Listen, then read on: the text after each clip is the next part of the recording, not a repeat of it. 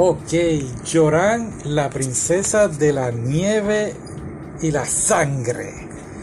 Solamente he visto los primeros seis episodios y wow, qué cosa increíble, espectacular, espectacular, asombroso.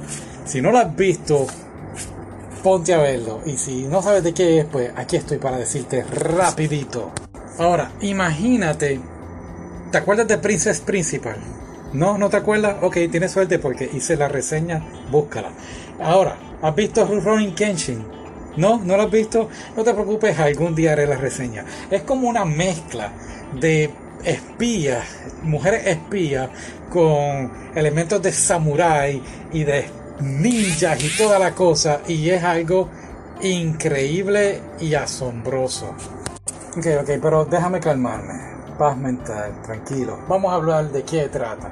Trata de esta chica, esta niña que ve cómo sus padres son asesinados muy trágicamente.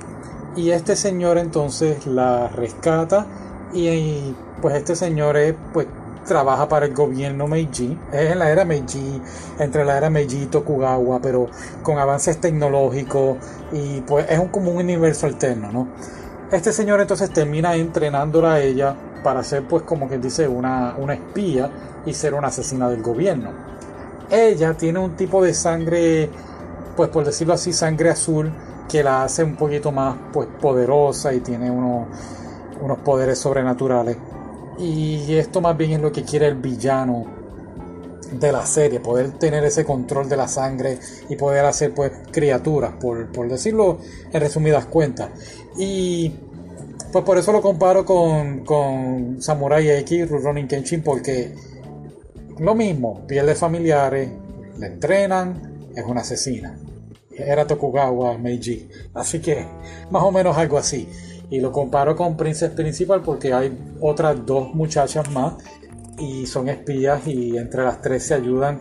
Y es una cosa increíble porque es que en un episodio tú piensas que está ocurriendo una cosa y quizás cuando se acaba el episodio o, a mi, o al siguiente episodio pasa otra cosa y tú dices, pero ¿qué pasó aquí? Y de repente tiene ese pensamiento y viene y pasa otra cosa en el final o en otro episodio y tú dices, pero ¿qué?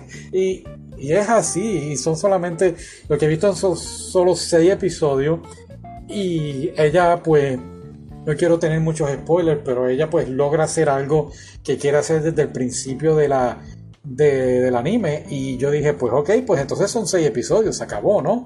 Y digo, no, todavía falta, wow, pero entonces, ¿qué va a ocurrir ahora? Y vas viendo con, los, con la ayuda de los personajes secundarios qué es lo que está ocurriendo con ella, sobre todo esta niña que ella rescata y que pues podemos decir que ella se refleja en la niña, ¿no? Porque la niña también presencia el asesinato de sus padres y ella pues la, la acoge un anime muy muy bueno, es nuevo de este año, así que lo que voy a estar haciendo es, pues dejo esta reseña y si tengo que volver y decir algo más, pues lo hago. ¿Ok? Bye.